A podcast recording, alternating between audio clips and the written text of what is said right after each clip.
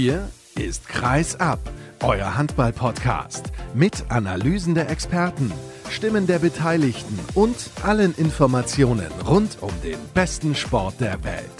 Mit eurem Gastgeber Sascha Staat.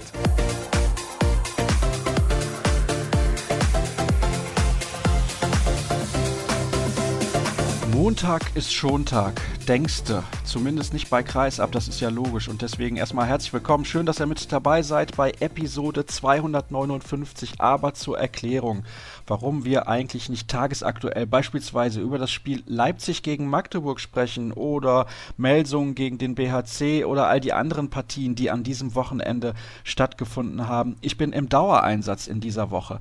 Montags, Dienstags, Mittwochs und Donnerstags bei der Zone European League und Champions League jeden Tag ein Spiel und am Freitag bin ich dann noch in Gummersbach beim Spiel gegen den THSV Eisenach am Mikrofon. Das ist natürlich toll, aus meiner Sicht ist gar keine Frage, aber zeitlich bedeutet das, dass ich ein wenig was umstrukturieren musste und alles, was ich aufgezeichnet habe, habe ich bereits vor dem Sonntag bzw. am Sonntagvormittag aufgezeichnet. Das bitte ich zu entschuldigen. Ich hoffe, dass euch die Sendung trotzdem einigermaßen gefällt, aber das nur als Erklärung, warum heute die Themen nicht so sonderlich tagesaktuell sind. Dennoch hoffe ich, dass die Sendung inhaltlich überzeugen kann, zum Beispiel mit Björn Parzen, mit dem spreche ich über die Handball-Europameisterschaft der Frauen. Da gibt es eine Vorschau auf das Turnier in Dänemark, das eigentlich auch in Norwegen hätte stattfinden sollen. Im zweiten Teil der Ausgabe begrüße ich Oliver Brosig, denn der Playerscore, den er vor mehr als zwei Jahren hier vorgestellt hat, hat eine interessante Entwicklung genommen. Und im Interview der Woche zu Gast ist Mike Pallach. Er ist der sportliche Leiter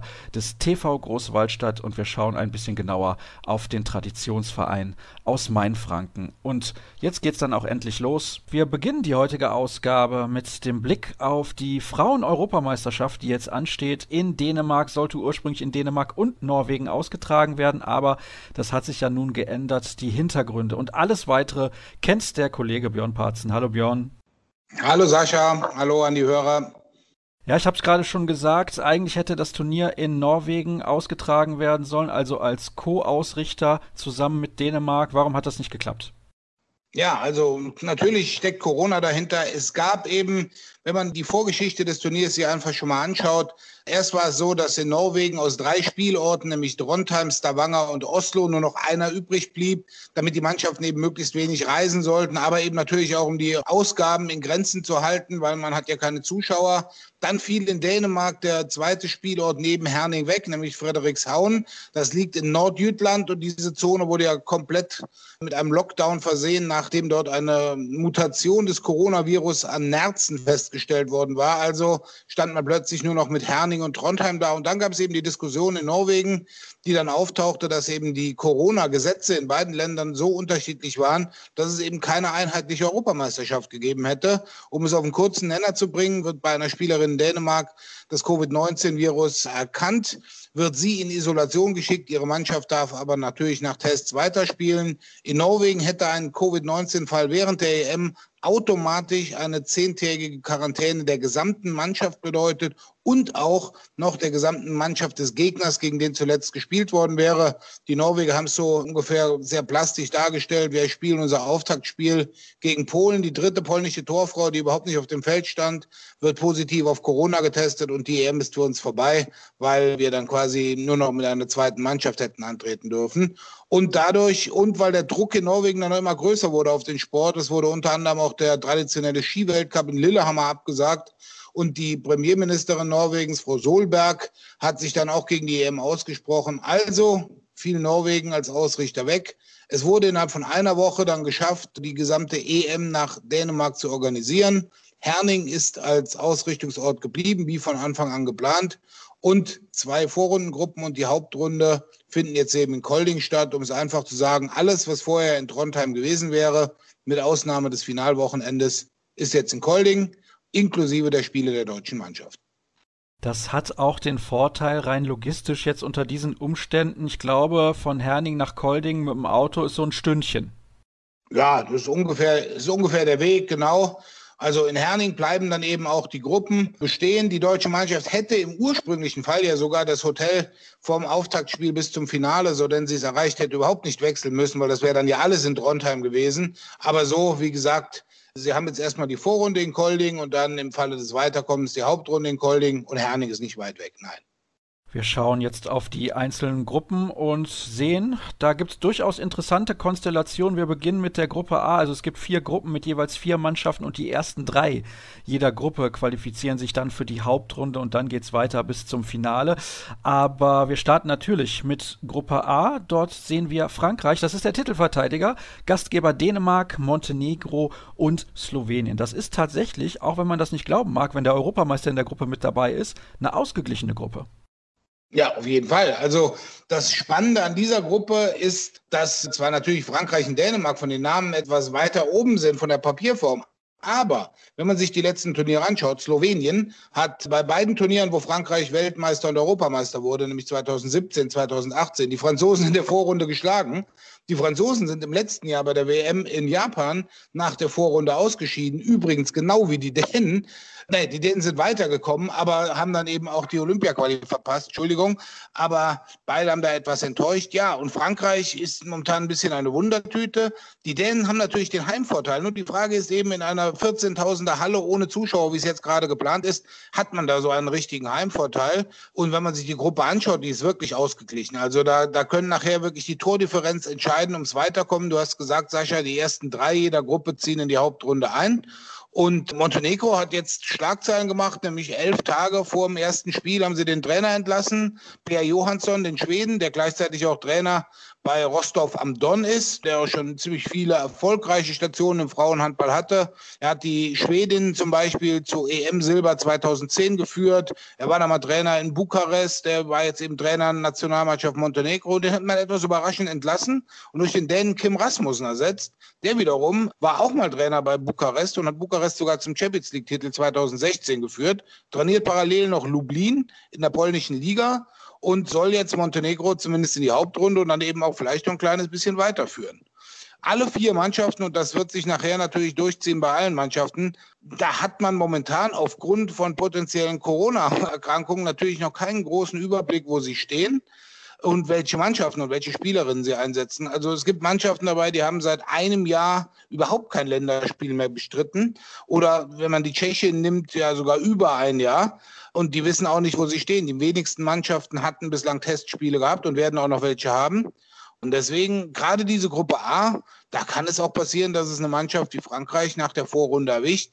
Dänemark glaube ich jetzt eher nicht, aber die Slowenen eigentlich in den letzten zwei, drei Jahren haben stark begonnen, aber dann hinten raus ein bisschen den Faden verloren.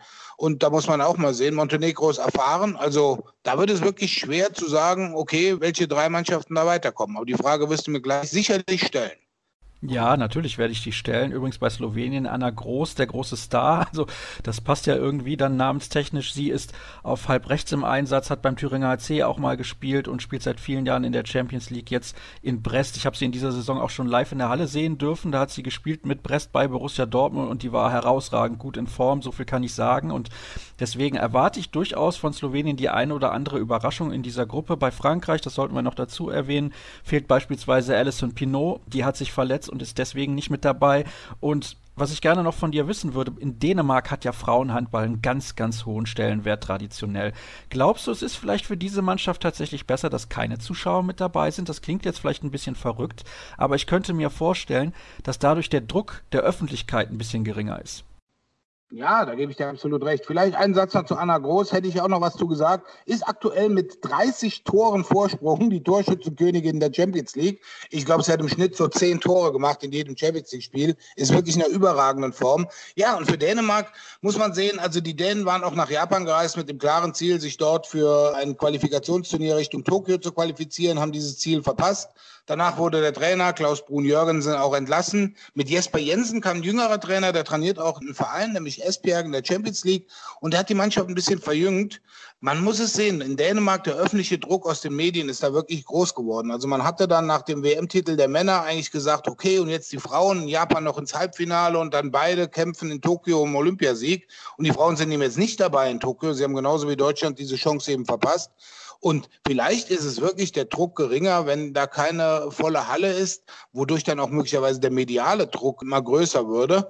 Wobei man natürlich sehen muss, die Qualität der aktuellen dänischen Mannschaft ist vielleicht nicht mehr ganz so vergleichbar mit den goldenen Jahren, wo sie dreimal hintereinander Olympiasieger wurde. Aber da sind immer noch ein paar Spielerinnen, wo man sagen kann, okay, die spielen auch bei Top-Vereinen, sei es in Gjör, sei es auch in der Bundesliga einige, sei es in Frankreich. Ja, also der Druck wird geringer dadurch, dass nicht in der Halle in Herning eben mit 14.000 voll ist. Wer scheidet aus in dieser Gruppe? Machen wir es mal so rum. Okay, also das Problem von Montenegro ist, ich weiß nicht, warum man sich das antut, zehn Tage vor der EM den Trainer zu wechseln.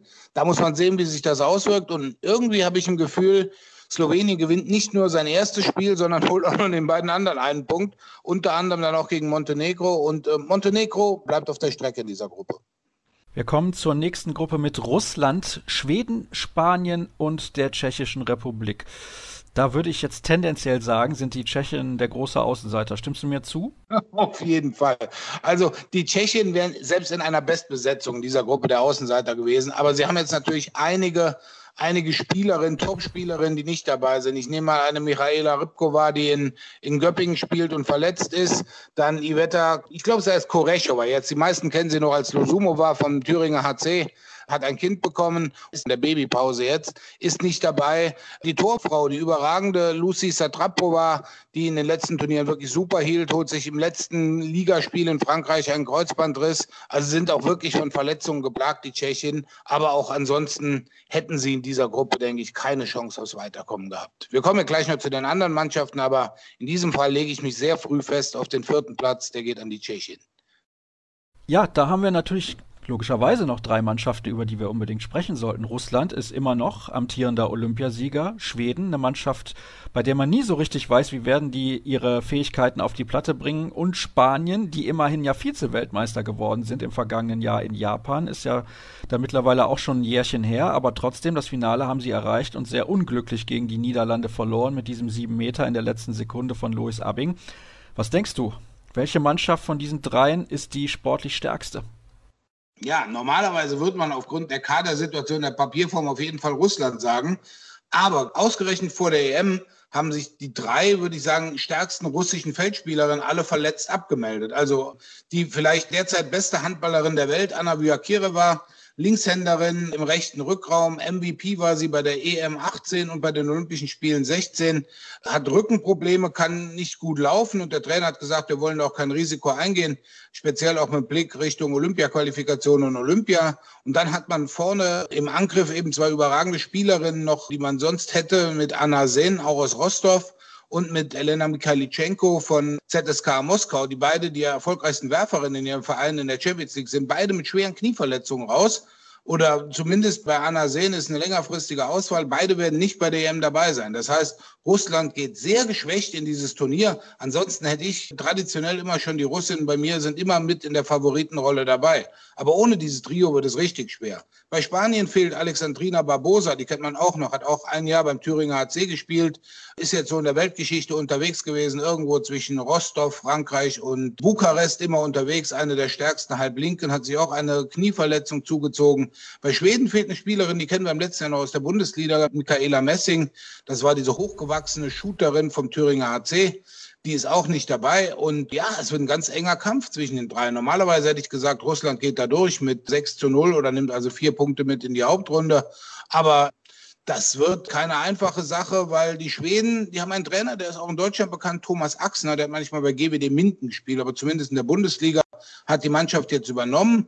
Und die Schweden haben eine wirklich gute Entwicklung, was leider ja unsere Mannschaft kennenlernen musste in Japan, als wir dieses alles entscheidende Platzierungsspiel um Platz sieben gegen Schweden verloren hätte. Nur der Sieger, in dem Fall Schweden, war eben bei der Olympia-Quali dabei. So sind wir jetzt raus als Deutschland. Und ich sage mal, das ist für mich ist Russland am Ende oben, aber sie werden Punkte lassen. Also sie gehen nicht mit zu null Punkten weiter. Und ja, die Spanierinnen haben eine ganz tolle Truppe. Man muss ja sehen, die Spanierinnen müssen, wollen bei diesem Turnier natürlich Werbung machen. Sie sind der WM-Gastgeber nächstes Jahr 2021. Und dann sage ich mal voraus, Russland und Spanien kommen punktgleich weiter und Schweden dahinter mit leider null Punkten dann in die Hauptrunde. Wir wechseln in die sehr interessante Gruppe C mit Weltmeister Niederlande, Ungarn, Serbien und Kroatien. Und jetzt habe ich auch schon mitbekommen, bei Ungarn, da gibt es irgendwie Probleme im Tor. Die Leistungen der Torhüterinnen, die stimmen nicht. Es gibt Spielerinnen, die nicht mit dabei sind. Bei den Niederlanden sieht es meiner Meinung nach ganz gut aus. Serbien und Kroatien, puh. Also da weiß ich gar nicht, wer von den beiden schlechter ist. Hört sich jetzt ein bisschen gemein an, aber so schätze ich das aktuell ein. Ja, wobei bei Serbien spielt Andrea Lekic mit. Und Andrea Lekic hat einen guten Tag, kann ein Spiel allein entscheiden. Bei Kroatien gebe ich dir recht. Die haben natürlich das Problem, bei Podravka Vegeta aus Kobrivnica gab es mehrere Corona-Fälle. Sehr viele Spielerinnen waren und sind teilweise noch in Quarantäne. Das heißt, das war auch keine regelgerechte Vorbereitung möglich. Bei den Serbinnen fehlt eine Spielerin, allerdings wegen einer geplanten Knie-OP mit Dragana Svijic, mit der Kreisläuferin, die kennen wir noch dieses Kraftpaket. Die soll nämlich auf jeden Fall fit sein, wenn im März die Olympia-Quali ansteht, für die sich die Serben hier qualifiziert haben. Also ich sage mal, die Reihenfolge in dieser Gruppe ist für mich recht klar. Erster Niederlande, zweiter Ungarn, dritter Serbien, vierter Kroatien. Und bei Ungarn, ja, da ist es auch so aus dem Umfeld, das haben wir ja auch ab und zu mal mitgekommen von Julia Benke und Alicia Stolle und Emily Bölk. Die hatten eben auch einige Corona-Probleme bei FTC. Die Spielerinnen sind jetzt soweit fit und ja, man hat natürlich dort eine Variante genommen. Man hat Kim Rasmussen war ja bis letztes Jahr bis zur WM Trainer, er wurde dann für drei Monate gesperrt, weil er sich etwas unflätig über die Leistungen von Schiedsrichterinnen und IHF-Delegierten bei der WM geäußert hatte. Und dann hat man in Ungarn ganz pragmatisch gesagt, okay, wir nehmen die beiden Trainer der Spitzenvereine, in dem Fall Gabor Elek von FTC und Danji von Gjör und die beiden jetzt zusammengesetzt. Sie haben ein paar Verletzungsprobleme, aber die beiden Shooterinnen im Rückraum mit Katrin Klöber und mit Noemi Hafra sind dabei. Aber ich sag mal, sie kommen nicht an die Niederlande ran. Bei den Niederlanden eben seit Saisonbeginn eigentlich schon steht es fest, dass sie nicht mitmachen kann, Estefana Pohlmann.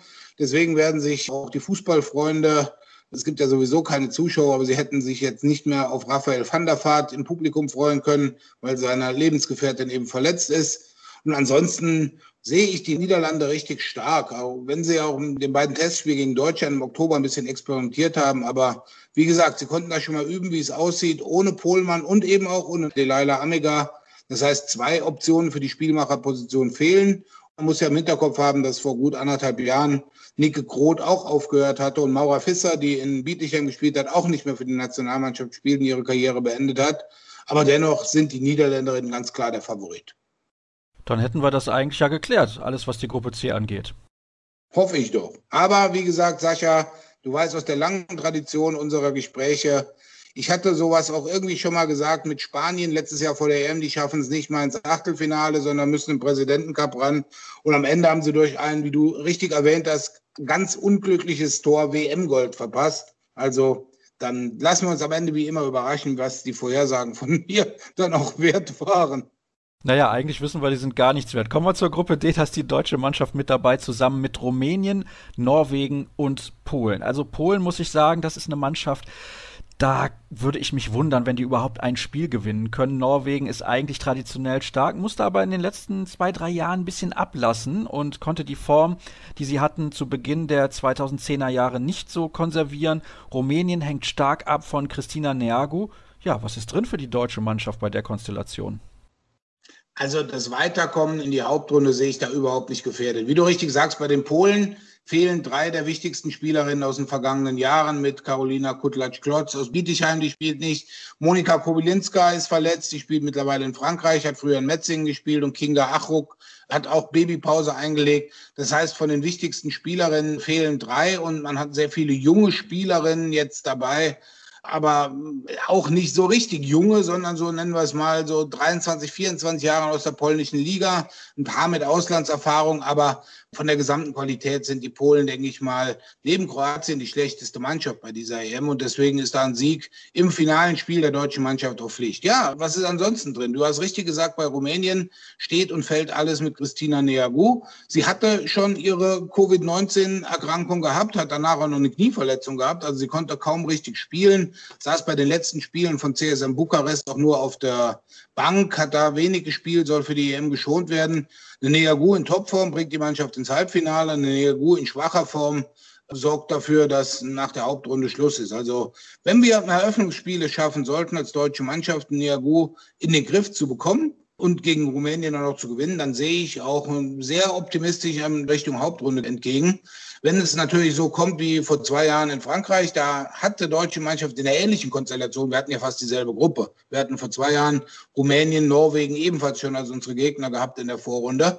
Gewinnen zum Auftakt gegen Norwegen und verlieren dann das zweite Spiel gegen Rumänien. Also der Sieg gegen Norwegen hatte nicht viel gebracht wenn man es jetzt vielleicht so macht, dass man erst gegen Rumänien gewinnt und dann vielleicht gegen Norwegen, was jetzt keinen Heimvorteil hat, noch punktet, und dann ist wirklich eine erfolgreiche Hauptrunde alles möglich. Norwegen hat ein Torwartproblem.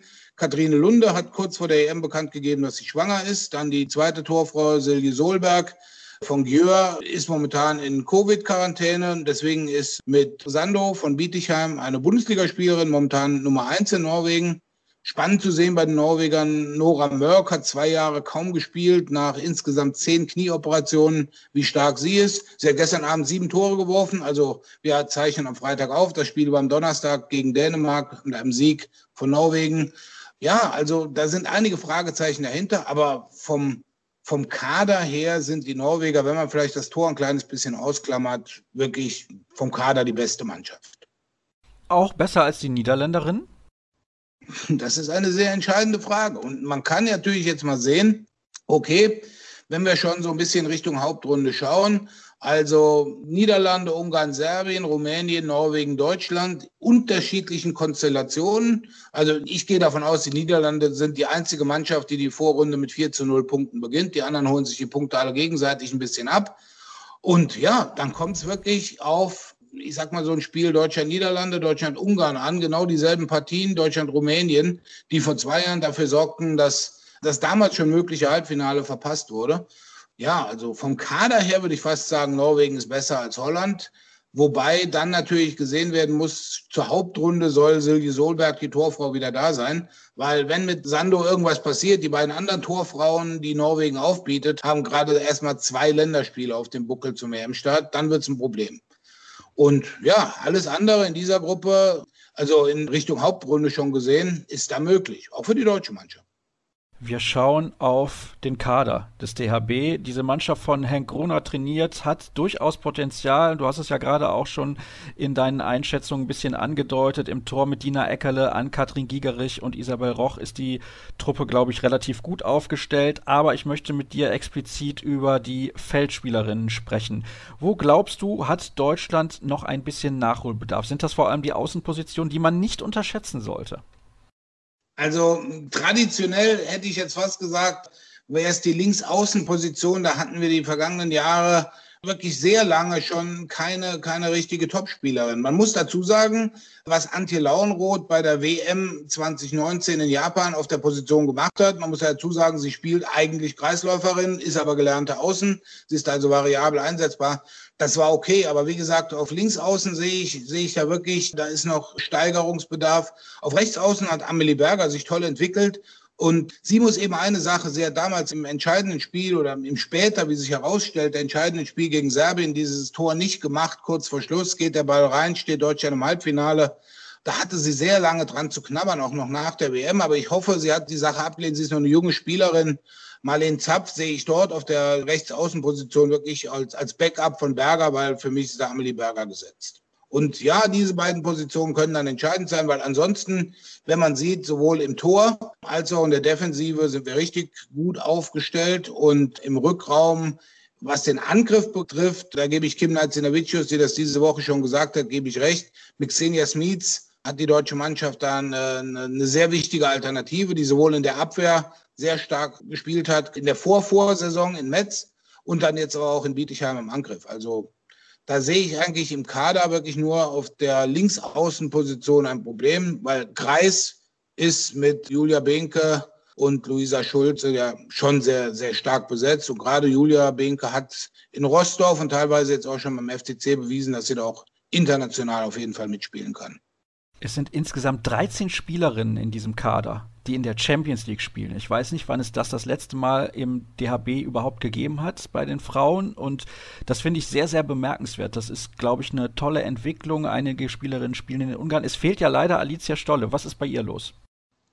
Ja, man hört Gerüchte halber. Also es gibt das Gerücht, dass sie im Umfeld der, der Covid-Erkrankungen beim FTC noch in Quarantäne sei. Man kann aber auch sagen, sie hat jetzt nach einem guten Start in Ungarn, wo sie dann auch sehr viele Spielanteile hatte, weil es war ja quasi, sie sind ja teilweise zu Auswärtsspielen mit sieben, acht Feldspielerinnen nur gefahren, weil eben so viele Covid-Fälle dann waren und sehr viele Spieler in Quarantäne. Sie hatten in den letzten Wochen nicht mehr so stark gespielt, aber ich glaube, es hängt eher auch damit zusammen, dass da beim FTC, wenn man auch mit den ungarischen Spielerinnen schaut, dass es irgendwas mit dieser Quarantäne zusammenhängt. Wobei, man muss einen Namen muss man auf der Position natürlich nennen. Die aktuell beste deutsche Werferin der Champions League, was man vorher mit Sicherheit nicht erwarten durfte, ist Julia Meithof, die mit Bietigheim da eine ganz tolle Rolle spielt und ich glaube aktuell dritt- oder viertbeste Torschützin der Champions League ist. Das heißt also, es ist auch so, dass, dass Julia Meithof da eine tolle Saison bis jetzt spielt und sich das absolut verdient hat, da auch im Kader zu stehen. Die Spielerin, die mich allerdings begeistert hat, ich habe sie in dieser Saison auch viermal schon live gesehen, davon dreimal in der Champions League, also in der Halle meine ich damit, ist Alina Greisels. Von ihr erwarte ich bei diesem Turnier nochmal einen richtigen Sprung nach vorne. Meiner Meinung nach hat sie in der Champions League schon bewiesen, dass sie auf dem internationalen Level absolut mithalten kann. Sie ist mittlerweile soweit, auch in der deutschen Nationalmannschaft die Fäden zu ziehen. Was sagst du? Ja, gebe ich dir absolut recht. Also dieses Champions League Spielen, du hast gesagt 13 Spielerinnen, diese hohe Zahl war mir so gar nicht bewusst. Ich glaube, so viel waren es noch nie. Also und da merkt man dann auch wirklich das, was André Fuhr, aber auch Martin Albertsen letztes Jahr gesagt hat und Herbert Müller auch immer predigte. Selbst wenn du gegen eine Mannschaft keine Chance hast, also Champions League Spiele bringen dich sowas von weiter. Du lernst natürlich dann auch die Spielerinnen kennen, gegen die du bei einer EM spielst. Das ist dann auch viel einfacher zu antizipieren. Und Alina Kreisels hat sogar als Torschützin wirklich eine tolle Rolle gespielt, wo man sagt, okay, sie ist eher so die Spielgestalterin, aber sie hat auch tolle Eins gegen eins Situationen gehabt. Ich weiß noch, ZSK Moskau hat sie ein Riesenspiel hingelegt für Borussia. Und ja, man hat eben, das ist der Vorteil des deutschen Rückraums in diesem Jahr, man hat da ganz unterschiedliche Spielertypen. Man hat da eine wie Julia Meithoff und Emily Bölk, die da einen sehr guten Zug zum Tor haben. Man hat Spielerinnen wie Alina Kreisels, die eins gegen eins gut ist. Man hat eine Spielerin wie Kim Naizinavicius, die das Spiel sowohl organisieren kann, als auch als Torschützin selber ist. Und dann eben als Shooterin auch noch eine Xenia Smith. Also die Rückraumposition sehe ich da wirklich sehr stark. Ja, dann hätten wir das eigentlich geklärt. Du bist relativ überzeugt von der deutschen Mannschaft. Ich ehrlich gesagt auch. Allerdings ist das eine EM, wo man fast gar nicht prognostizieren kann. Es ist sehr schwer. Du hast ja eben zum Beispiel angesprochen, die Tschechen, die haben gefühlt anderthalb Jahre kein Spiel gespielt. Das ist schon ein enormer Einschnitt. Also ich bin sehr gespannt, wie sich das im Laufe des Turniers entwickeln wird. Wir kommen zu deinen finalen Prognosen und ich würde gerne wissen, wer kommt ins Halbfinale, wer holt den Titel, was ist für die deutsche Mannschaft drin, beziehungsweise wo landet sie und was glaubst du, nenn mir doch mal zwei, drei Spielerinnen, die diesem Turnier ganz besonders den Stempel aufdrücken werden. Okay, also wir fangen mit der leichteren Variante an. Aus den Gruppen A und B kommen Dänemark und Russland ins Halbfinale. So, kommen wir zu den Gruppen C und D. Ja, also wenn Deutschland ins Halbfinale will, muss sie entweder Holland oder Norwegen hinter sich lassen. Ich sag mal, mit etwas Patriotismus sage ich, okay, wir lassen Norwegen hinter uns und kommen mit Holland zusammen ins Halbfinale. Ja, die Frage ist, wer holt den Titel? Also ich bin dieses Jahr, denke ich, das ist ja die entscheidende Sache. Wenn der halbe Kader von Holland ausfällt oder den Niederlanden, dann ist es natürlich auch wieder anders. Aber ich sage mal, ich habe dieses Jahr ein gutes Gefühl für die Niederlande als Europameister. Von den Spielerinnen, von denen wir einiges lernen oder sehen werden, auf jeden Fall die waren vor zwei Jahren schon stark, die beiden Ungarinnen im Rückraum mit Noemi Hafra und Katrin Kluiber. Und dann muss man mal sehen, da sind bei den Spanierinnen sind einige interessante Spielerinnen, die sich jetzt auch nochmal ein Jahr weiterentwickelt haben. Also als Mannschaft wird sich Spanien sehr stark präsentieren. Und je nachdem, wie lange Slowenien im Wettbewerb ist, ist natürlich Anna Groß eine Kandidatin für die Torschützenkrone.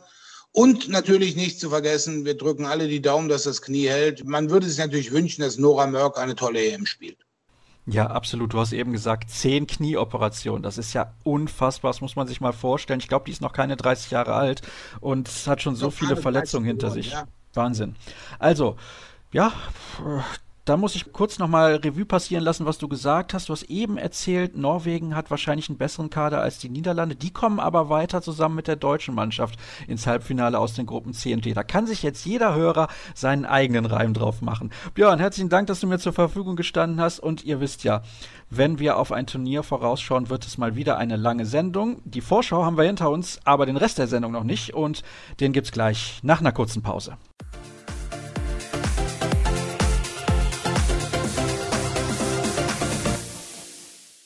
Weiter geht's in der heutigen Folge von Kreisab und wir beschäftigen uns in diesem Teil der Sendung mit Statistiken. Das finde ich ja schon seit jeher besonders interessant. Aber bevor wir damit loslegen, noch ein Hinweis, das hatte ich nämlich eben vergessen. Wo wird die Europameisterschaft der Frauen übertragen? Für alle, die es noch nicht mitbekommen haben, alle Partien sind zu sehen bei sportdeutschland.tv und es gab auch noch eine Änderung im Kader, denn Mia Zschocke von Bayer Leverkusen hat sich am linken Sprunggelenk verletzt und für sie ist jetzt Annika Lott vom Buxtehude Buda SV mit von der Partie. Und worüber wir gar nicht gesprochen hatten, also Björn Parzen und ich, das war die Tatsache, dass Henk Gruner zunächst ja gar nicht beim Kader mit dabei sein konnte beim Lehrgang beziehungsweise der Vorbereitung auf das Turnier.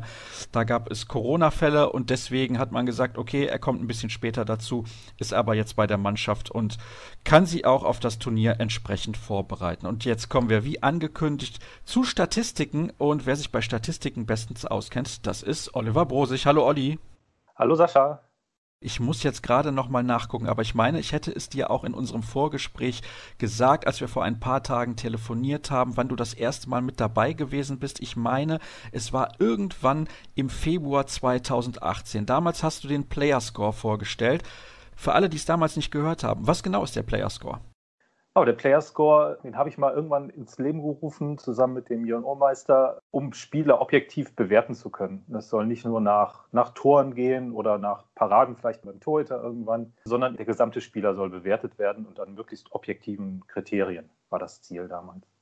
Ist euch das gelungen? Du hast darüber zusammen auch mit Jon Urmeister, den du gerade schon erwähnt hast, am 12. Februar 2018 in Episode 169 darüber gesprochen. Also wer nochmal die Geschichte, die komplette Geschichte des Player Score hören will, der sollte da nochmal reinhören. Aber ja, kannst du für dich festhalten, das funktioniert jetzt auf einer richtig, richtig guten Basis? Ja, doch. Also wir sind auf jeden Fall sehr zufrieden damit. Es sollte immer ein Anfang sein. Es ist einfach mit einem Hauch Komplexität, sage ich immer gerne dabei. Und ja, doch, die Erfahrungen und die Ergebnisse haben halt schon gezeigt, dass es einfach ein großes Interesse daran ist und dass es auch akzeptiert wird von den Fans oder das Feedback, was wir von Spielern oder Trainern bekommen. Das ist auf jeden Fall positiv. Und mir persönlich gefällt es auf jeden Fall weiterhin sehr gut. Ich habe es eben ja schon gesagt, ich bin ein großer Freund von Statistiken. Jetzt ist das in anderen Sportarten vielleicht ein bisschen einfacher. Ich möchte da mal ein paar Vergleiche ziehen. Zum Beispiel im Basketball ist es so. Da stehen fünf Spieler auf dem Feld, die können alle immer von überall werfen. Und dann gibt es ein sogenanntes Player Efficiency Rating. Da wird dann ausgerechnet, wie hoch ist die Wahrscheinlichkeit, dass er aus gewissen Positionen trifft, beziehungsweise aus welchen Positionen hat er wann wie getroffen. Dann gibt es noch die Option zu sagen, ja, er hat Rebounds, er hat Rebounds in der Abwehr oder in der Offensive. Da gibt es natürlich Unterschiede, dann noch Blocks, Steals, Assists. Es gibt so viele Sachen, aber das ist für alle Spieler gleich. Im Handball ist das deswegen ein wenig anders, weil wenn wir in den Positionsangriff schauen, dann haben wir natürlich Außen, die werden vielleicht oft aus einem Spitzenwinkel werfen. Wir wissen das aber nicht, aus welchem Winkel sie immer geworfen haben. Und dann haben wir die Situation bei den Rückraumspielern, dass die meist unter Bedrängnis werfen müssen. Das ist eine ganz andere Situation. Oder die Kreisläufer, die werfen in der Regel frei von sechs Meter, wenn sie den Ball haben, oder kriegen den sieben Meter. Wie ist das alles unter einen Hut zu bringen? Ja, du sprichst im Endeffekt schon fast von Erweiterungen, die wir geplant haben, die vielleicht auch demnächst mal kommen mögen ja, eigentlich, wir haben einfach gesagt, jede Aktion, die irgendwie erhoben werden kann, da haben wir ja, glaube ich, das größte Problem überhaupt. Es muss irgendwie möglichst standardisiert jedes Spiel gleich erhoben werden mit so einem Play-by-Play, -play, heißt es ja in Amerika, Live-Ticker. Und wir haben dann im Endeffekt einfach nur alle Daten genommen, die dort erhoben werden. Und es hat sich halt schon gezeigt, so ein Außenspieler, das hast du jetzt als Beispiel genannt, ja, der wirft frei von außen, der hat vielleicht weniger Chancen, etwas Gutes zu machen, aber oft durch den Charakter, dass er auf Außen deckt und weniger in Zweikämpfe kommt, macht er halt auch weniger Fehler oder macht auch weniger technische Fehler. So gleicht sich das Gefühl so ein bisschen aus. Ne? Also wir haben bei einem Turnier auch mal gehabt, dass Finn Lemke bester Spieler war für Deutschland, weil er einfach sauber gedeckt hat, durch seine Spielweise vielleicht nicht so aggressiv ist, hat er ein, zwei Assists im Angriff gemacht und geblockt. Dadurch war er irgendwie der beste Spieler. Alle anderen haben halt sehr viel Fehler gemacht. Dabei. Ne? Das, das war schon so ein Ding, wo sich zeigt, dass es eigentlich gut funktioniert. Ich meine, du hast diesen Performance-Index aus der NBA auch angesprochen gerade. Der hat ja auch seine Schwächen. Und da gibt es ja den Performance-Index Plus oder ich weiß gar nicht, wie die Varianten alle heißen. Das wird immer weiterentwickelt. Und so werden auch jetzt bei dem Player Score zum Beispiel jetzt so reine Angriffskreisläufer sicherlich ein bisschen bevorzugt gegenüber so einem Rückraumspieler. Aber ich finde, es, es hält sich in Grenzen, sodass man eigentlich ein ganz gutes Bild bekommt. Basketball habe ich gerade als Vergleich schon herangezogen. Eine Sportart, die unfassbar statistiklastig ist, das ist der Baseball. Und ich bin großer Baseball-Fan. Der ein oder andere Hörer mag es auch mitbekommen haben. Ich habe auch mal ein Buch über Baseball geschrieben. Und da kann man sich natürlich sehr auf Statistiken beziehen, weil da ist es egal, welche Position du spielst in der Defensive. Wenn du in der Offensive am Schlag bist, dann ist der Statistikwert der entscheidende. Da werden jetzt teilweise auch Spieler rein nach Statistiken verpflichtet. Das ist schon sehr extrem. Das wird, glaube ich, im Handball so nie passieren. Aber was ist dir aufgefallen, auch in den letzten Jahren, als ihr das weiterentwickelt habt? Habt ihr gemerkt, dass, es klingt jetzt ein bisschen komisch, aber einige Spieler vielleicht überbewertet sind?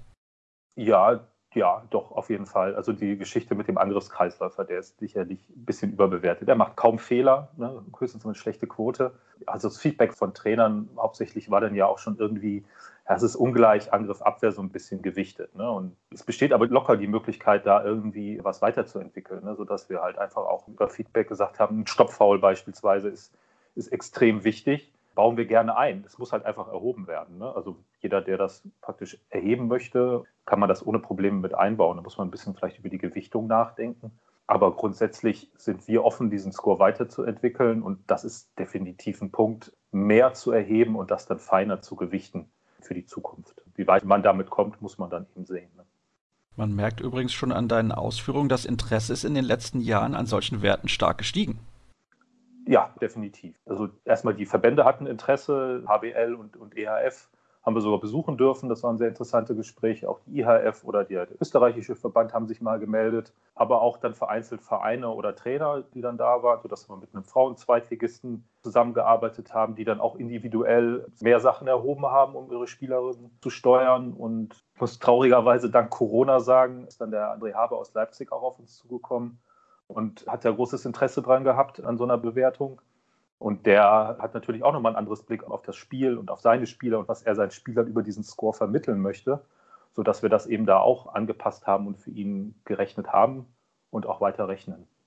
Du hast jetzt eben schon angesprochen, dass ihr beispielsweise den einen oder anderen Wert gerne einbauen würdet, wie zum Beispiel die Stoppfouls. Ist nach wie vor das größte Problem, dass zu wenig Daten erhoben werden? Ja, kann man so sagen. Ich glaube nicht, dass, ja, das ist ein ganz schwieriger Punkt. Die Live-Ticker-Daten, die wir haben, die können natürlich besser, qualitativ einmal besser werden. Es kann auch vielleicht mehr erhoben werden. Es muss allerdings ja standardisiert über alle Hallen gleich laufen. Und ich glaube, dass wir da schon auf einem Level sind. Wir haben 20 Bundesligisten, die zweite Liga wird auch getrackt. Dann sind wir bei 40 Mannschaften, sage ich jetzt mal über den Daumen. In den Hallen, da sitzen zwei Leute, die alle so gleich zu schulen, dass sie die Situation gleich bewerten, ist extrem schwierig. Von daher müssen wir, glaube ich, mit der Situation leben. Ja, die Trainer selber können natürlich dann das Tracking nachher auch, was ich über Video nochmal machen. Das ist dann aber sehr individuell, dass so halt dann irgendwie der Trainer seine Situation da einbringen kann. Keine Ahnung, ob sowas wie die, die Connexon-Erhebungen, die es ja schon gibt, da vielleicht auch zukünftig nochmal eine Rolle spielen können und das weiter verbessern. Du sprichst es gerade schon an. Kinexon ist natürlich in den letzten Monaten ein wichtiger Faktor geworden. Wir sehen teilweise auch bei den TV-Übertragungen, da werden dann die Wurfgeschwindigkeiten eingeblendet, die Sprintgeschwindigkeit und so weiter und so fort. Ist das für dich auch eine Hilfe? Nehmt ihr da diese Werte dann auch für euch und baut die irgendwie ein? Nein, machen wir nicht. Also zum einen, man kommt selbst als Uni nicht daran, außer man hat, glaube ich, intensiven Kontakt zu einem Verein, der das irgendwie weitergibt. Also das heißt, man kommt eigentlich an die Daten gar nicht dran. Soweit ich weiß, kommt man zum Beispiel auch nicht als Verein an die Daten des Gegners, sodass man eigentlich dann irgendwie so eine Nutzung über die ganze Liga gar nicht, gar nicht möglich wäre. Das ist, das ist so der eine Punkt. Auf der anderen Seite, das, was aktuell erhoben wird. Wir haben in der Diskussion schon mal gehabt, so ein Spieler hat ja mehr Wert, wenn der schnell oder langsam, also feste oder nicht so feste schießt. Eigentlich sagt das ja nicht über seine Leistung aus oder wie schnell der läuft das ist irgendeine Komponente, die man als komplexes Zusammenspiel sehen kann, aber für so einen relativ einfachen Score habe ich bis jetzt zumindest noch keinen Wert von Kinexon-Seite gesehen, der da weiterhilft. Du hast im Laufe der letzten Jahre auch ein anderes Projekt angestoßen. Du hast den Playerscore angewendet auf das Spiel des THW Kiel im 6 gegen 6. Vielleicht kannst du darauf auch ein bisschen eingehen. Das finde ich relativ spannend.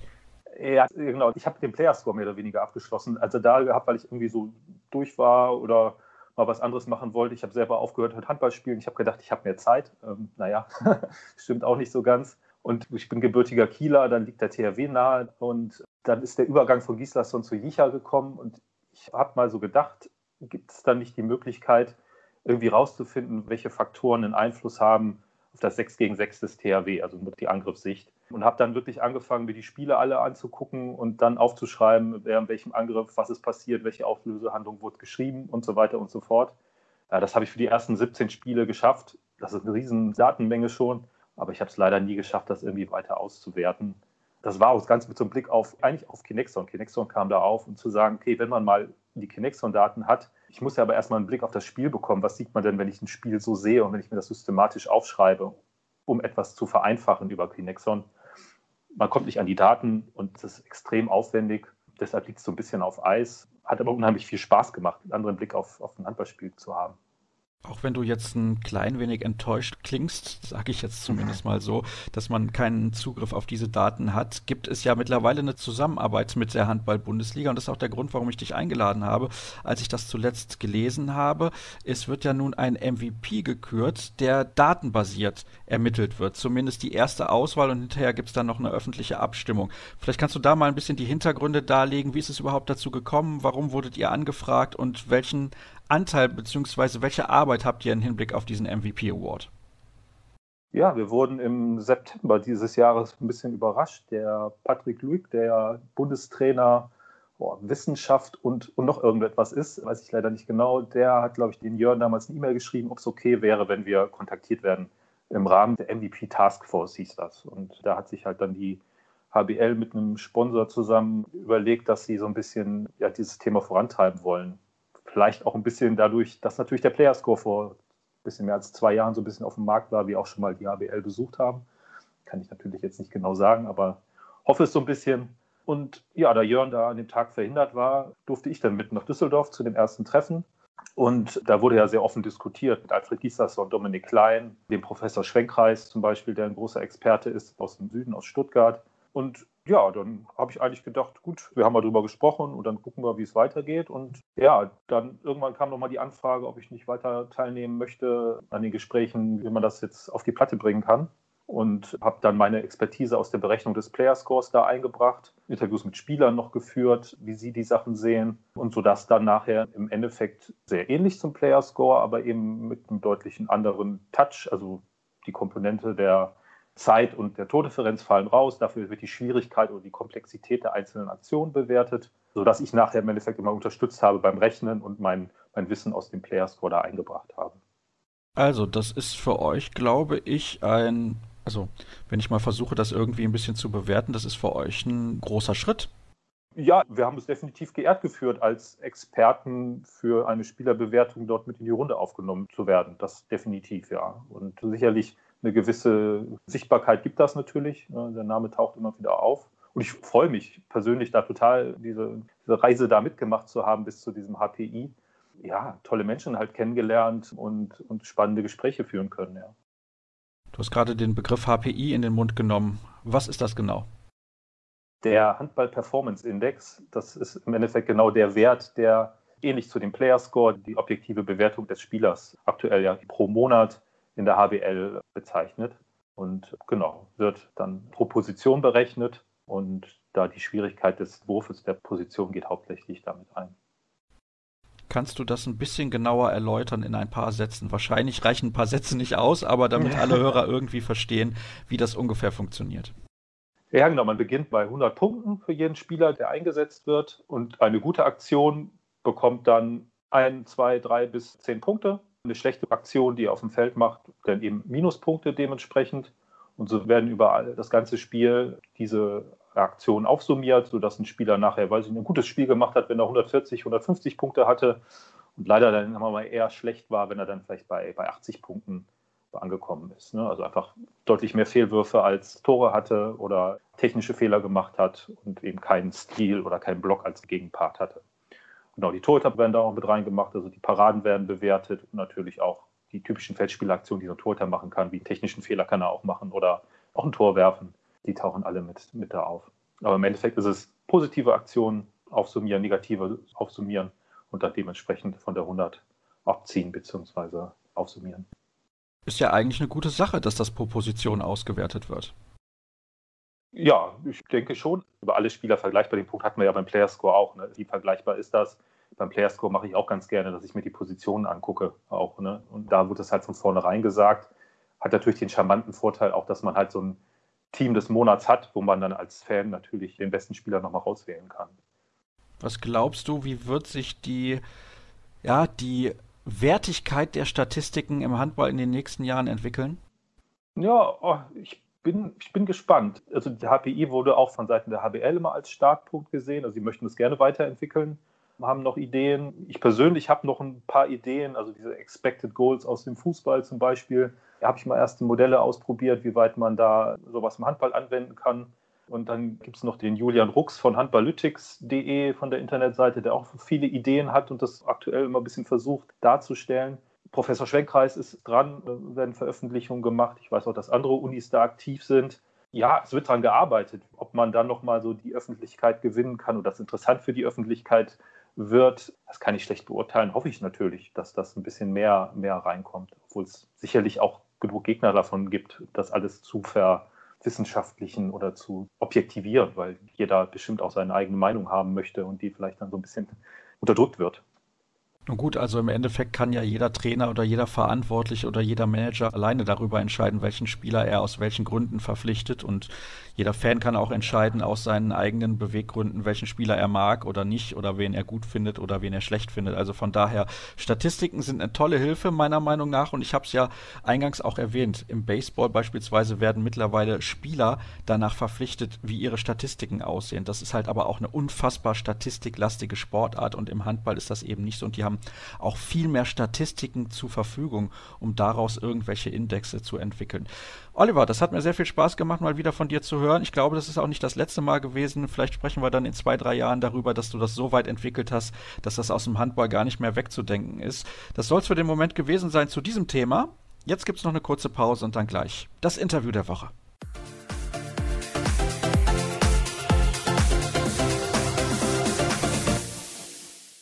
Ihr kennt das, liebe Hörer. Abschließend gibt es immer noch das Interview der Woche und es ist mal wieder Zeit, sich mit einem Traditionsverein zu beschäftigen, der seit dieser Saison wieder in der zweiten Liga mit dabei ist. Das ist der TV Großwallstadt, einst Europapokalsieger, der Landesmeister, mehrfacher deutscher Meister und Pokalsieger, IHF-Pokalsieger, als es diesen Wettbewerb noch gab, unter diesem Namen Euro-City Cup-Sieger 2000 und vor einigen Jahren ging der Stern unter. Warum er jetzt wieder ein bisschen aufgegangen ist, erzählt uns Mike Pallach. Hallo Mike.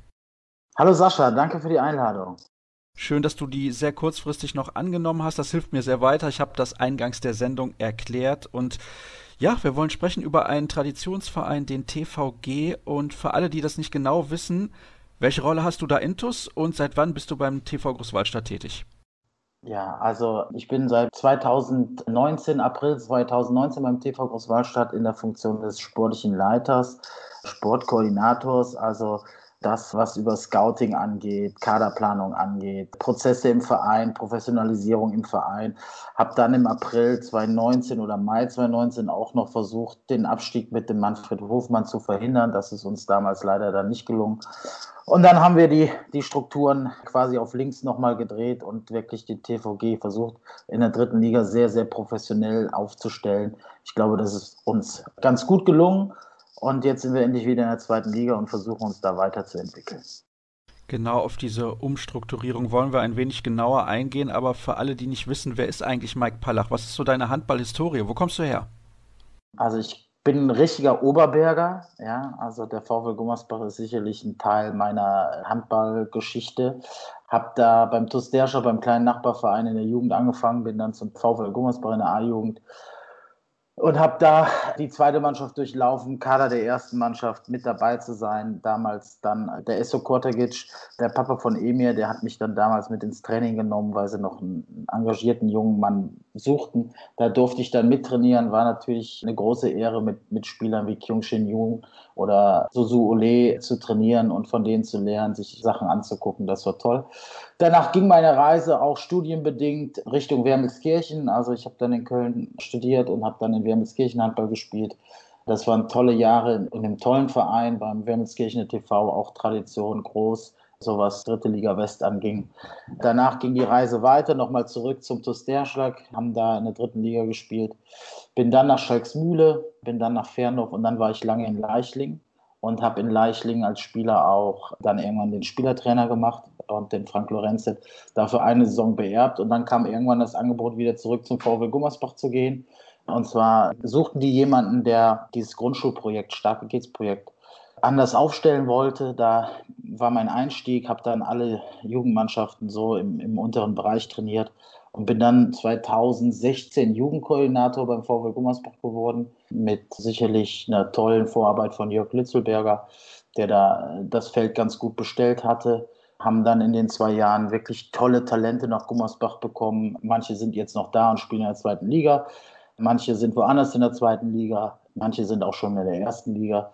Hab dann einen kurzen Abstecher. Letzte Woche hat es ja auch jemanden, einen Philipp Pöter, hab dann einen kurzen Abstecher bei den HC Rhein Vikings gehabt und bin dann seit April 2019 beim TV Großwaldstadt. Also man merkt alleine schon an deiner Antwort, dass du ordentlich rumgekommen bist, aber du bist immer im Gummersbacher Raum unterwegs gewesen, mehr oder weniger. Also die, die Distanz war nicht allzu groß. Das ist jetzt in Großwaldstadt ein bisschen anders. Also da fährt man schon, so würde ich schätzen, zwei Stunden Minimum mit dem Auto von Gummersbach hin. Warum nimmt man ein Angebot eines stark abstiegsgefährdeten Zweitligisten an? Ja, also das ist ja wie, wenn man ein Angebot damals vom VW Gummersbach vielleicht Torge Greve von einem stark abstiegsgefährdeten Erstligisten annimmt, der aber so eine Tradition hat. Ja, und der TVG ist in der ewigen Tabelle der Handball-Bundesliga immer noch eine Nummer, ja, sieben deutsche Meisterschaften, auch wenn es natürlich lange her ist. Und TV Großwaldstadt spricht für, für Tradition. Die Farben haben mich natürlich auch angesprochen mit Blau und Weiß, das muss man einfach sagen. Ja, ich habe das damals mal bei einem Interview für die Oberbergische Volkszeitung direkt gesagt. Ich fühlte mich direkt so ein bisschen heimlich, ja, so sofort ähnliche Strukturen, vielleicht nicht ganz so einen ähnlichen Weg, aber so von daher war das sicherlich sehr, sehr interessant, mit dem TVG zusammen Strukturen zu entwickeln, ja, den TVG wieder in die, in die Spur zu bringen, um halt im professionellen Handball Fuß zu fassen. Du hast eben einen Namen schon erwähnt, das ist Manfred Hofmann, der ist Weltmeister geworden mit der deutschen Handballnationalmannschaft 1978, hat natürlich alle großen Erfolge damals mit dem TVG mitgemacht, ist aber auch Jahrgang 48. Welche Rolle hat er denn immer noch im Verein? Manfred ist immer noch in beratender Funktion, ja, hat das Ohr an der richtigen Stelle, ja, schreitet auch schon mal ein, wenn es Nachfragen gibt genau wie Kurt Klüspieß, ja, ich sage mal, diese Spieler, Kurt, Manfred, Peter Meisinger, ja, die stehen sicherlich mit Rat zur Seite, ja, können auch durch ihr gutes Netzwerk vielleicht noch das eine oder andere Gutes für den TVG nochmal tun. Aber ich bin wirklich auch froh, dass wir sie wieder ein bisschen zurückgewinnen konnten für den TVG und dass sie sich wieder da ein bisschen mehr mit identifizieren und einfach auch versuchen, den TV Großwaldstadt auf die richtige Spur zu bringen. Ich habe schon erwähnt, der TVG hatte finanzielle Probleme im letzten Jahrzehnt und das ist auch der Grund, warum irgendwann dann der Abstieg aus der ersten Liga kam. Dann musste man in die dritte Liga runter und da frage ich mich natürlich, wie kriegt man es hin, einen Verein auf professionelle Beine zu stellen in der dritten Liga, wo ja noch mal weniger Geld vorhanden ist als in der zweiten, denn irgendwann sagen die Sponsoren, ja, das Interesse lässt nach, wir haben jetzt auch nicht mehr so viel Lust, Geld zu investieren. Wo kriegt man neues Geld her, um professionelle Strukturen zu schaffen? Also als allererstes muss man da wirklich einen Riesendank dem Geschäftsführer Stefan Wüst ausstellen. Ja, das muss man einfach sagen, der jeden Tag auf ehrenamtlicher Basis für den TV Großwallstadt arbeitet. Also das, das muss man sagen, wie, wie kaum jemand anders, den ich kennengelernt habe. Das ist so eine Herzensangelegenheit auch für ihn, obwohl er selber handballerisch jetzt nicht irgendwelche großen Ziele erreicht hat mit dem TV Großwallstadt. Aber die arbeitet der Stefan da seit 2000. 17, 18, glaube ich, ist er Geschäftsführer 2018 übernommen hat, ist wirklich äh, fantastisch. Also mit Akquise, mit neuen Ideen, mit das Verständnis dafür, dass man vielleicht für den Bereich Sport jemanden brauchte wie mich, der ein Netzwerk hat, ja, mit dann der Entscheidung, einen hauptamtlichen Trainer einzustellen. Das muss man wirklich sagen, das ist der Stefan Wüst, der das da wirklich antreibt und immer rührt, rührt, rührt und arbeitet. Also das ist sicherlich der erste Punkt. Und dann muss man sagen, haben wir trotz Insolvenz gute Partner, die natürlich irgendwo eine Verbindung zum TV Großwallstadt haben. Ja, wir haben direkt in Großwallstadt einen großen Kontaktlinsenhersteller, der ist gegenüber vom, vom Handballleistungszentrum, der ist auch unser Hauptsponsor auf der Brust, der sicherlich einen Bärenanteil auch mit von unserem Etat mitstemmt und immer auch da zur Seite gestanden hat. Und dann hat sich das jetzt in den letzten Jahren peu à peu entwickelt, dass halt auch wieder Unternehmen aus dem Raum Aschaffenburg Interesse an dem TV Großwallstadt entwickelt haben. Das muss man halt sagen, das ist sicherlich durch Transparenz und Ehrlichkeit von Stefan einfach passiert, ja, dass er Sponsoren sehr offen mitgenommen hat, Visionen mitentwickelt hat, ja, und dadurch, sage ich mal, wächst das Ganze natürlich kontinuierlich. Also ich habe den Eindruck, da sind sehr viele mit am Werk, die von dem, was sie tun, da relativ viel Ahnung haben und vor allem sehr viel Engagement zeigen. Ihr seid ja auch sportlich zumindest solide für einen Aufsteiger in die Saison gekommen mit 5 zu 11 Punkten. Gestern, wir sprechen am Sonntag miteinander, habt ihr auch in Dormagen einen Punkt geholt. Also das ist sicherlich was, wo man absolut mit zufrieden sein kann, wenn man aus der dritten Liga in die zweite Liga hochkommt, bei einem etablierten Zweitligisten mit einem Punkt nach Hause zu fahren. Und das ist so ein bisschen auch ein Thema, auf das ich gerne eingehen möchte, wenn man dann hochkommt in die zweite Liga aus der dritten Liga. Wie groß ist der Sprung? Wie wichtig ist das, sich sofort zu etablieren? Wie schwer ist das, diese Strukturen, die man geschaffen hat, am Leben zu erhalten, damit es nicht irgendwann heißt, sollten wir nochmal absteigen, bricht alles auseinander. Mhm. Also zum Sportlichen glaube ich, dass wir einigermaßen auf Kurs sind. Ja, vielleicht hätten wir dieses Heimspiel gegen Hamburg auf jeden Fall gewinnen müssen noch und dann hätte ich gesagt, sind wir absolut super in die Saison gestartet für unsere Verhältnisse. Erstmal muss man vielleicht auch nochmal das Rädchen noch ein bisschen zurückdrehen im April 2020 aufgrund der Corona-bedingten Abbruch der Saison gab es ja dann am Ende äh, quasi die Abstimmung in der zweiten und ersten Handball-Bundesliga, wie viele Aufsteiger sollten denn dann aus der dritten Liga aufsteigen. Da gab es zuerst die Überlegung, das mit diesem Prozentenquote zu regeln. Da wäre der TV Großwallstadt nicht mit in die zweite Liga aufgestiegen, sondern nur die drei Aufsteiger Wilhelmshaven, Dessau und Fürstenfeldbruck wären hochgegangen. Da muss man ein großes Kompliment an die Handball-Bundesliga einfach machen und an die Solidarität der Vereine. Und das mache ich auch wirklich immer wieder gerne und, und bedanke mich da auch in der Öffentlichkeit an, an Kollegen in der sportlichen Führung oder auch Geschäftsführer, dass sie gesagt haben, nein, Leute, das ist ungerecht. Man konnte diese Spiele nicht spielen, von daher dürfen alle alle aufsteigen. So, das war im Nachgang sogar relativ gut für uns, weil wir so natürlich schon im April wussten, okay, wir sind Zweitligist. Wäre das vielleicht normal über eine Relegation gelaufen? Das letzte mögliche Relegationsspiel wäre irgendwie 28. Mai oder 31. Mai gewesen.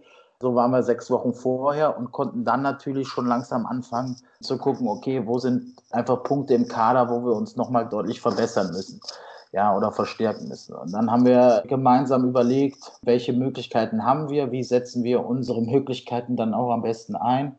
Und so sind wir in die Planung gegangen. Ja, natürlich immer mit diesem ganzen ungewissen Thema, wann, wann es wie weiter und wann können wir starten. Ein bisschen ziellos am Anfang. Dann kam aber ja irgendwann die Entscheidung, okay, Anfang Oktober soll es losgehen und dann ging es halt wirklich richtig los, auch wieder mit Training. Und haben alles, alle uns sehr, sehr gefreut, dass es halt wieder so eine Normalität einfach in den Alltag der Handballer kam, wo man wusste, okay, darauf arbeitet man hin. Um diese Ziele oder diese Strukturen dann aufrechtzuerhalten, ja, ist es so, dass man wirklich viel, viel Gespräche und arbeiten muss. In Großwallstadt ist es so, dass unser Trainingszentrum ja direkt in einem Hotel angegliedert ist. Die Idee, die damals mal entstanden war, daraus das Handballleistungszentrum mit Angliederung Hotel für ein Internat zu machen, das war damals fantastisch. Nur leider kann man diese Preise heutzutage halt nicht mehr halten. Bei der ganzen Konkurrenz, die mittlerweile auch in Handball Deutschland ist, was Nachwuchsleistungszentren angeht. So, also von daher etwas bisschen umstrukturiert, dass das Hotel auf jeden Fall als großen Partner, ja, für eine, auch eine Professionalisierung, wo wir Essen bekommen, wo wir essen dürfen, haben professionellere Strukturen Richtung Athletik eingeführt. Ja, vorher gab es einen Athletikraum im, im Trainingszentrum, was aber, ich sag mal, wenn man jetzt Rocky 4 kennt, dann, dann weiß man, wie da unser Kraftraum auch am Anfang ausgesehen hat, haben dann eine Kooperation mit einer Fitnessstudio-Kette eingeläutet, Reha-Maßnahmen verbessert, in einem Reha-Zentrum vor Ort gearbeitet, mit einer Saunalandschaft, ja, sodass wir halt wirklich professionellere Strukturen für die Athleten schon in der dritten Liga hinbekommen haben. Ja, also ich behaupte mal, die, die Strukturen, die wir letztes Jahr in der dritten Liga gehabt haben, hatte kein anderer Drittligist, egal ob es Dessau, Wilhelmshaven anging, was weiche Faktoren einfach angeht. Ja. So, und das haben wir weiter ausgebaut. Wir haben mittlerweile so 20 ehrenamtliche Units, sage ich mal einfach, die um die Mannschaft drumherum uns unterstützen und uns eine Qualität geben, sei es unser Mannschaftsarzt, der direkt auch in diesem Zentrum ist, sei es das Reha-Zentrum, sei es halt andere Möglichkeiten. So, und das versuchen wir weiter auszubauen um das einfach Spielern schmackhaft zu machen. Ja, vielleicht nicht mit dem größten Etat in der Liga Spieler davon zu überzeugen, sondern halt Spieler davon zu überzeugen, dass sie bei uns den nächsten Step in ihrer sportlichen Entwicklung machen können und dann halt da in der zweiten Liga Fuß fassen können. Ja, ein Beispiel ist da sicherlich jetzt gerade Pierre Busch, der ein großes Ausrufezeichen in dieser zweiten Handball-Bundesliga legt, ja, der den, den Michael Spatz so ein bisschen nicht vergessen machen lässt, ja, aber wo wir einfach einen super Ersatz gefunden haben, wo wir einfach sehr, sehr stolz sind, dass so ein junger Spieler diese Entwicklung annimmt. Ja, und da können ich jetzt noch zwei, drei andere aus unserem Kader nennen, Tom Jansen, Dennis Weid, ja, die diesen Sprung halt mit uns gemeinsam gehen wollen und sich da weiterentwickeln wollen. Ich habe noch einige Fragen, Mike. Ich hoffe, du wirst sie mir genauso konkret bzw. detailliert beantworten. Und zwar ist für mich schon interessant zu wissen, wie wirkt sich denn die Corona-Situation auf einen Aufsteiger aus, weil das glaube ich gerade für den TVG besonders schwierig ist. Das liegt daran, dass ihr ja Finanzprobleme hattet, das haben wir eben schon gesagt. Jetzt kommt ihr also hoch in die zweite Liga, braucht ja eigentlich mehr Geld als in der dritten Liga. Oder liege ich da komplett falsch? Nee, da muss ich ja sagen, da liegst du komplett falsch. Ich hatte es gerade ja schon angedeutet, seitdem der Stefan Wüst das als Geschäftsführer übernommen hat, ist der Etat, also beim ersten Aufstieg 2018, 2019 ist der Etat ungefähr verdoppelt, wenn nicht verdreifacht worden. Also von knapp 250.000 auf 700, 750.000. Und dann haben wir das kontinuierlich geschafft, weiterzuentwickeln. Ja, also diesen Etat irgendwo zu halten, irgendwie knapp unter einer Million zu sein, ohne dass ich jetzt genaue Zahlen nenne. Aber das ist so, das ist so unser, unser, unser knapper Etat, mit dem wir arbeiten und der ist sehr solide und der ist sehr, sehr gut aufgestellt. Das Einzige, was uns als Aufsteiger Corona-bedingt, sage ich jetzt mal, richtig fehlt, sind halt Zuschauer. Ja, das muss ich, muss ich sagen. Und dann fehlen, das müssen wir am Ende der Saison genau betrachten, ja, wie viel Geld fehlt dann am Ende durch Tages Einnahmen und so weiter und so fort. Ja, man muss sich bei unseren Fans auch bedanken in aller Öffentlichkeit immer wieder, dass trotz der Corona-Situation haben wir den Dauerkartenverkauf wirklich, wirklich sehr, sehr gut angetrieben und es sind sehr, sehr viele Dauerkarten verkauft worden, auch wenn sie bisher in den Heimspielen noch nicht belohnt worden sind, also auch als Zuschauer noch rein durften. Das ist so ein bisschen das, was uns fehlt. Ansonsten kommen wir da bisher sehr, sehr gut durch. Natürlich alles mit einem großen Fragezeichen, wie geht es insgesamt weiter? Ja, das ist natürlich das, was, was uns alle im Handball beschäftigt. Wie viele Geisterspiele können wir denn am Ende überhaupt bestreiten oder durchhalten? Ja, die Frage stellen sich leider ganz, ganz viele Vereine in Deutschland, nicht nur im Handball, sondern auch in anderen Sportarten. Corona haben wir jetzt gerade besprochen, aber ich habe da noch eine Nachfrage, denn wenn wir mal auf die Tabelle schauen in der zweiten Handball-Bundesliga und wie gesagt, wir nehmen am Sonntagvormittag auf, Bietigheim drei Spiele, Hüttenberg neun, ihr habt acht, Konstanz sieben, Aue vier. Das ist ja im Prinzip eine absolute Katastrophe, weil ich glaube, da fehlt auch ein wenig das Gefühl dann zwischendurch, wo steht man eigentlich wirklich? Kann das ein richtiger Boomerang werden, glaubst du das, für den einen oder anderen Verein am Ende der Saison? Vielleicht auch für euch? Also erstmal bin ich dankbar dafür, dass wir schon acht Spiele machen durften oder machen konnten. Ja, wir selber bisher verschont geblieben sind von einem positiven Fall, weil ich denke, keiner kennt Spätfolgen und keiner weiß genau, wie sich das insgesamt mit Corona entwickelt. Von daher bin ich glücklich darüber, dass bisher wir da sehr, sehr gut durchgekommen sind und sich kein Spieler infiziert hat. Die Tabellensituation ist natürlich verrückt in der zweiten Handball-Bundesliga und egal, ob ich mit mit Trainern telefoniere oder Geschäftsführern telefoniere, ich höre halt immer mehr, dass sie überhaupt gar nicht mehr wissen, wie der Spielplan insgesamt sich entwickeln kann. Ja, also ich habe immer Angst vor dem Szenario, sage ich auch, dass wir irgendwann im April sind und wir müssen Dienstags, Donnerstags, Sonntag spielen. Ja, das wäre sicherlich ein Thema, was wir für uns oder für die zweite Liga kaum stemmen könnten, ja, aufgrund Kadergrößen und so weiter und so fort. Semiprofessionellere Strukturen bei einigen Vereinen, die vielleicht unter der Woche gar nicht immer so zur Verfügung stehen dass wir versuchen müssen, so lange wie möglich Handball zu spielen und die Spiele aufzuholen. Ich, ich glaube, da sind wir uns alle einig, dass wir das einfach hinbekommen müssen und dass wir sicherlich auch englische Wochen in Kauf nehmen werden und müssen. Das, das ist sicherlich in Ordnung. Auch wir haben jetzt Samstag, wir spielen jetzt Mittwoch wieder in Bietigheim und dann Sonntag in Nettelstedt. Ja, und da finde ich auch, da muss man auch kollegial sein und alles Mögliche machen, damit man so viele Spiele wie es geht nachholen kann. Ob es am Ende ein Bumerang werden kann, kann ich überhaupt nicht bewerten. Ich glaube, dass eigentlich die Mannschaften, die schon relativ viele Spiele gemacht haben, eher irgendwo einen psychologischen Vorteil haben. Ich nehme mal gerne jetzt das Beispiel Bietigheim, auch wenn ich es nicht, bin ich nicht nah dran, deswegen kann ich das nur vermuten. Nur wenn ich natürlich jetzt schon sieben Spiele oder, oder sechs Spiele Rückstand auf Gummersbach habe und will eigentlich auch aufsteigen oder auf Nettelstedt oder wie auch immer, und weiß, eigentlich kann ich mir in diesen sechs Nachholspielen schon kaum eine Niederlage erlauben, weil die haben schon 12 zu 2 Punkte und ich habe 2 zu 4.